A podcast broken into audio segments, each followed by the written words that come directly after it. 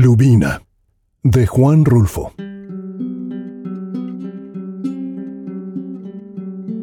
De los cerros altos del sur, el de Lubina es el más alto y el más pedregoso. Está plagado de esa piedra gris con la que hacen la cal, pero en Lubina no hacen cal con ella, ni le sacan ningún provecho. Allí la llaman piedra cruda, y la loma que sube hacia Lubina la nombran Cuesta de la Piedra Cruda. El aire y el sol se han encargado de desmenuzarla, de modo que la tierra de por allí es blanca y brillante, como si estuviera rociada siempre por el rocío del amanecer. Aunque esto es un puro decir, porque en Lubina los días son tan fríos como las noches, y el rocío se cuaja en el cielo antes que llegue a caer sobre la tierra. Y la tierra es empinada se desgaja por todos lados en barrancas hondas de un fondo que se pierde de tan lejano. Dicen los de Lubina que de aquellas barrancas suben los sueños, pero yo lo único que vi subir fue el viento, en tremolina, como si allá abajo lo tuvieran encañonado en tubos de carrizo. Un viento que no deja crecer ni a las dulcamaras, esas plantitas tristes que apenas si pueden vivir un poco untadas a la tierra agarradas con todas sus manos al despeñadero de los montes. Solo a veces, allí donde hay un poco de sombra, escondido entre las piedras, florece el chicalote con sus amapolas blancas. Pero el chicalote pronto se marchita. Entonces uno lo oye rasguñando el aire con sus ramas espinosas, haciendo un ruido como el de un cuchillo sobre una piedra de afilar. Ya mirará usted ese viento que sopla sobre Lubina. Es pardo. Dicen que porque arrastra arena de volcán. Pero lo cierto es que es un aire negro. Ya lo verá usted. Se planta en Lubina prendiéndose de las cosas como si las mordiera.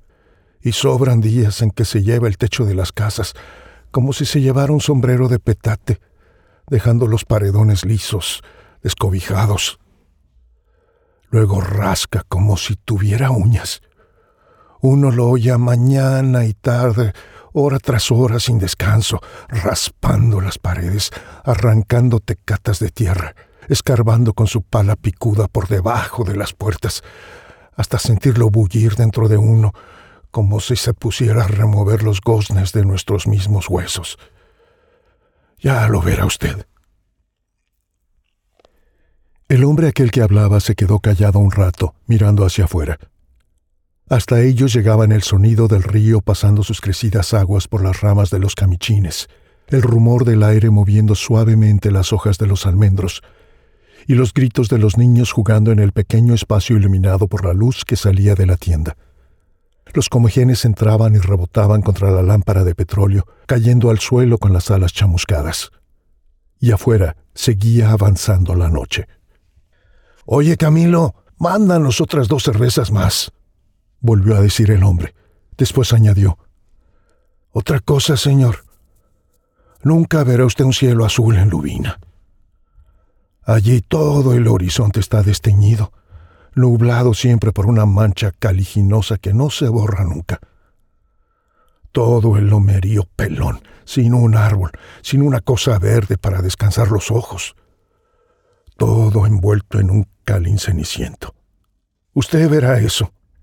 Aquellos cerros apagados como si estuvieran muertos, y alubina en el más alto, coronándolo con su blanco caserío, como si fuera una corona de muerto.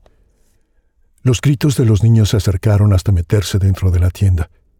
Eso hizo que el hombre se levantara, fuera hacia la puerta y les dijera, Váyanse más lejos, no interrumpan. Sigan jugando, pero sin armar tanto alboroto.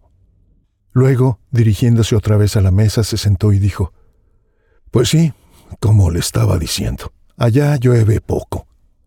A mediados de año llegan unas cuantas tormentas que azotan la tierra y la desgarran, dejando nada más el pedregal flotando encima del tepetate.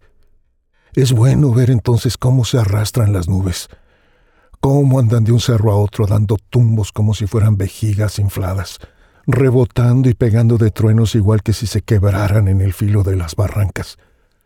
Pero después de diez o doce días se van y no regresan sino al año siguiente. y a veces se da el caso de que no regresen en varios años. Sí, llueve poco, tampoco casi nada, tanto que la tierra, además de estar reseca y achicada como cuero viejo, se ha llenado de rajaduras y de esa cosa que allí llaman pasojos de agua, que no son sino terrones endurecidos como piedras filosas, que se clavan en los pies de uno al caminar, como si allí hasta la tierra le hubieran crecido espinas. Como si así fuera.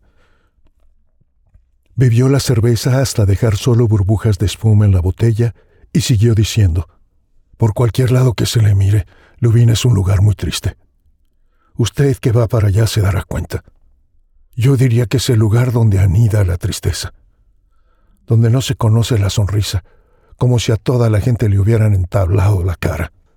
Puede ver esa tristeza a la hora que quiera. El aire que allí sopla la revuelve, pero no se la lleva nunca está allí como si allí hubiera nacido. Y hasta se puede probar y sentir, porque está siempre encima de uno, apretada contra de uno, y porque es oprimente como una gran cataplasma sobre la viva carne del corazón. Dicen los de allí que cuando llena la luna, ven de bulto la figura del viento recorriendo las calles de Lubina, llevando a rastras una cobija negra.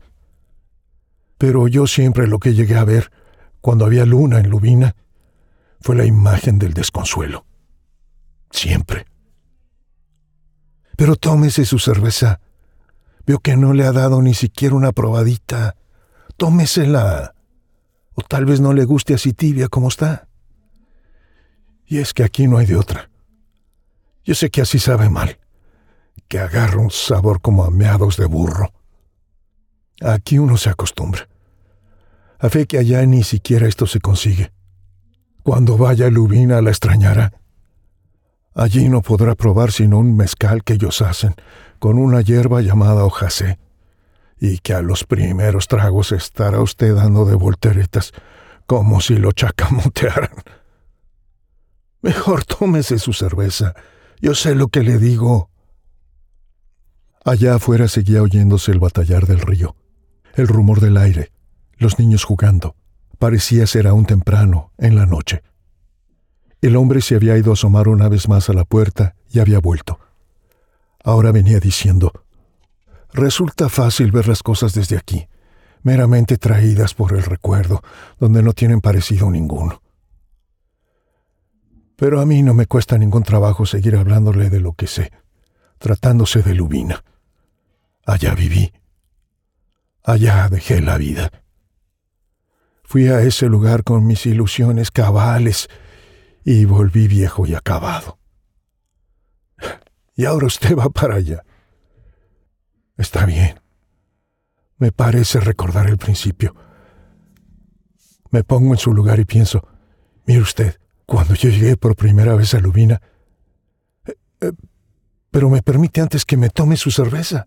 Veo que usted no le hace caso. Y a mí me sirve de mucho me alivia. Siento como si me enjuagaran la cabeza con aceite alcanforado. Bueno, le contaba que cuando llegué por primera vez a Lubina, el arriero que nos llevó no quiso dejar ni siquiera que descansaran las bestias. En cuanto nos puso en el suelo, se dio media vuelta. Yo me vuelvo, nos dijo. Espera, no vas a dejar cestear tus animales. Están muy aporreados. Aquí se fregarían más, nos dijo. Mejor me vuelvo. Y se fue, dejándose caer por la cuesta de la piedra cruda, espoleando sus caballos como si se alejara de algún lugar endemoniado. Nosotros, mi mujer y mis tres hijos, nos quedamos allí parados en mitad de la plaza, con todos nuestros ajuares en los brazos, en medio de aquel lugar donde solo se oía el viento una plaza sola, sin una sola hierba para detener el aire. Allí nos quedamos. Entonces yo le pregunté a mi mujer, ¿en qué país estamos, Agripina? Y ella se alzó de hombros. Bueno, si no te importa, ve a buscar dónde comer y dónde pasar la noche. Aquí te aguardamos, le dije. Ella agarró al más pequeño de sus hijos y se fue. Pero no regresó. Al atardecer, cuando el sol alumbraba solo las puntas de los cerros, fuimos a buscarla. Anduvimos por los callejones de Lubina hasta que la encontramos metida en la iglesia, sentada mero en medio de aquella iglesia solitaria, con el niño dormido entre sus piernas. ¿Qué haces aquí, Agripina? Entré a rezar, nos dijo. ¿Para qué? le pregunté yo. Y ella se alzó de hombros. Allí no había a quien rezarle. Era un jacalón vacío, sin puertas, nada más con unos socavones abiertos y un techo resquebrajado por donde se colaba el aire como por un sedazo. ¿Dónde está la fonda? No hay ninguna fonda. ¿Y el mesón? No hay ningún mesón. ¿Viste a alguien? ¿Vive alguien aquí? le pregunté. Sí, allá enfrente unas mujeres. Las sigo viendo. Mira, allí tras las rendijas de esa puerta veo brillar los ojos que nos miran. Han estado asomándose para acá. Míralas. Veo las bolas brillantes de sus ojos. Pero no tienen que darnos de comer. Me dijeron sin sacar la cabeza que en este pueblo no había de comer. Entonces entré aquí a rezar, a pedirle a Dios por nosotros. ¿Por qué no regresaste allí? Te estuvimos esperando. Entré aquí a rezar. No he terminado todavía. ¿Qué país es este, Agripina? Y ella volvió a alzarse de hombros. Aquella noche nos acomodamos para dormir en un rincón de la iglesia, detrás del altar desmantelado. Hasta allí llegaba el viento, aunque un poco menos fuerte.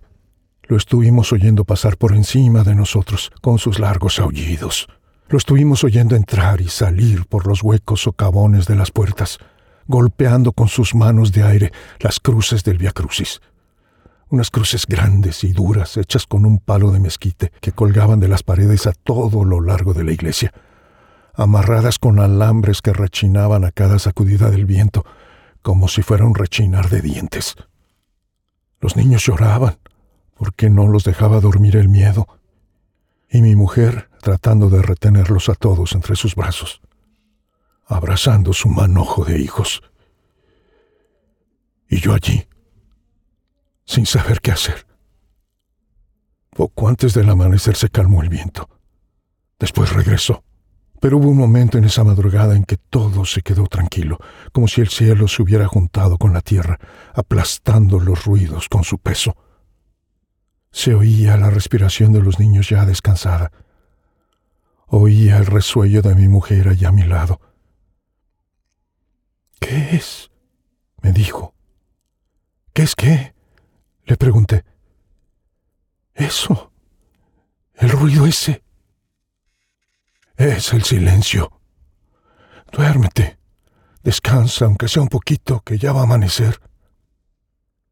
Pero al rato oí yo también.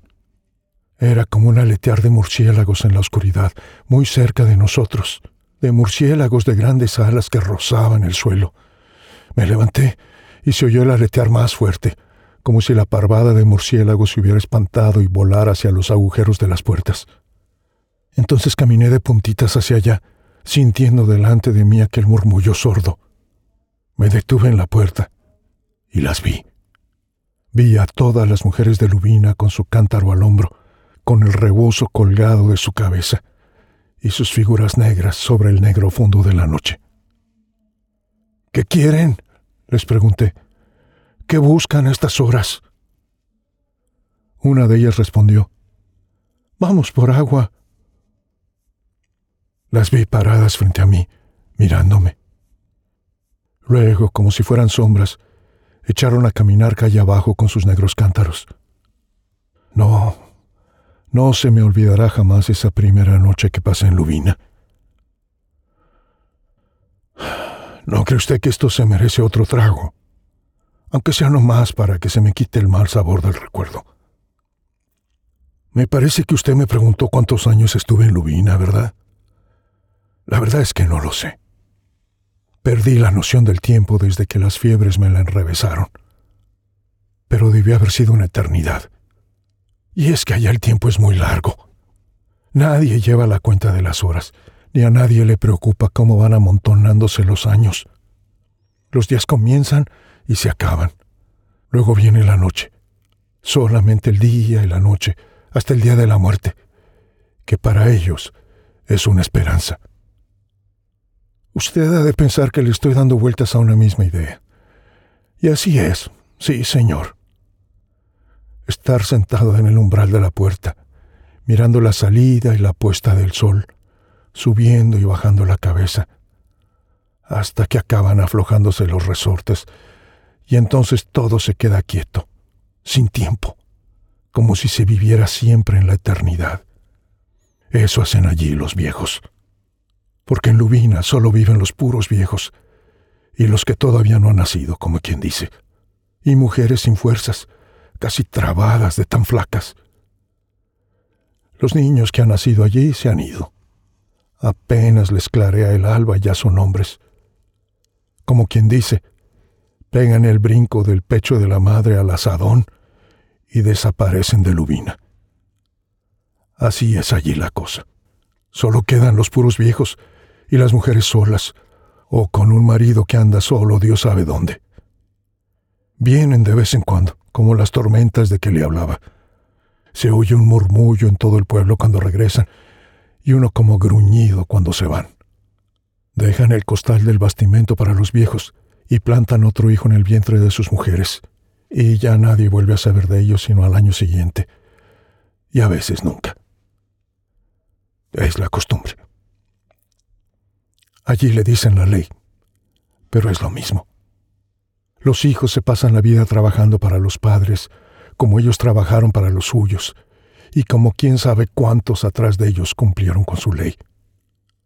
Mientras tanto los viejos aguardan por ellos y por el día de la muerte, sentados en sus puertas, con los brazos caídos, movidos solo por esa gracia que es la gratitud del Hijo. Solos, en aquella soledad de Lubina.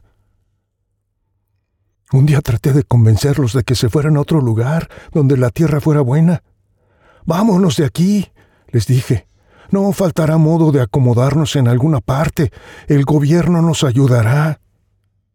Ellos me oyeron sin parpadear, mirándome desde el fondo de sus ojos, de los que solo se asomaba una lucecita allá muy adentro. Dices que el gobierno nos ayudará, profesor. ¿Tú no conoces al gobierno? Les dije que sí. También nosotros lo conocemos. Da esa casualidad. De lo que no sabemos nada es de la madre del gobierno. Yo les dije que era la patria.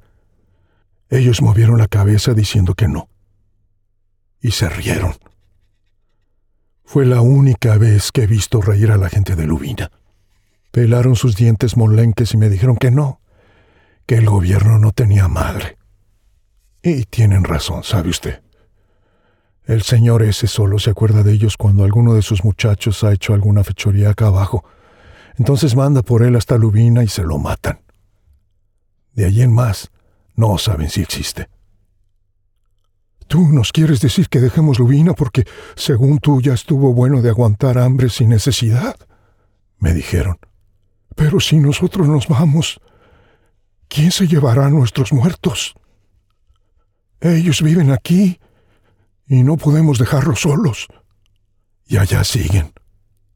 Usted los verá ahora que vaya, mascando bagazos de mezquite seco y tragándose su propia saliva para engañar el hambre los mirará pasar como sombras, repegados al muro de las casas, casi arrastrados por el viento. No oyen ese viento, les acabé por decir. Él acabará con ustedes. Dura lo que debe de durar. Es el mandato de Dios, me contestaron. Malo cuando deja de hacer aire. Cuando eso sucede el sol se arrima mucho a Lubina y nos chupa la sangre y la poca agua que tenemos en el pellejo. El aire hace que el sol se esté allá arriba. Así es mejor. Ya no les volví a decir nada. Me salí de Lubina y no he vuelto, ni pienso regresar. Pero mire las maromas que da el mundo. Usted va para allá ahora, dentro de pocas horas.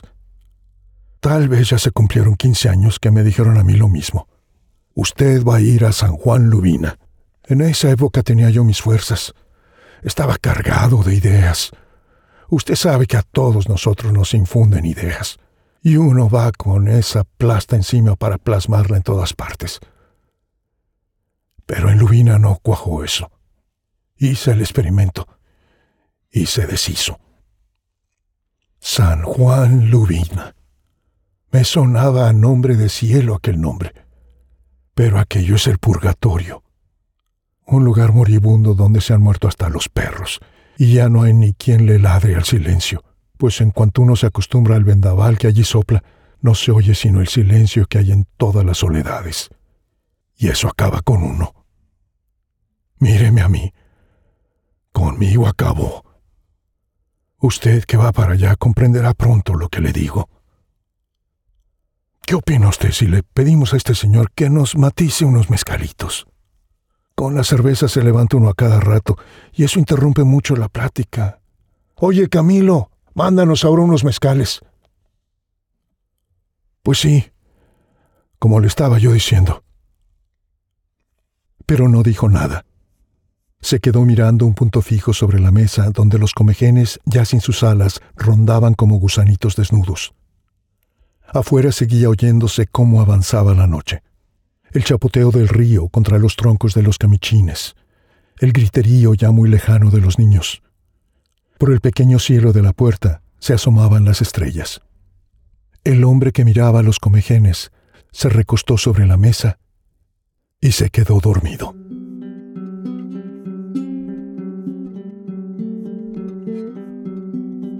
Gracias por escuchar. Mi nombre es Gabriel Porras y soy artista profesional de voz. Visítame en gabrielvoice.com y murmullosradiantes.com para escuchar más textos como este. Suscríbete y déjame algún comentario para que más gente pueda escuchar este relato. Gracias.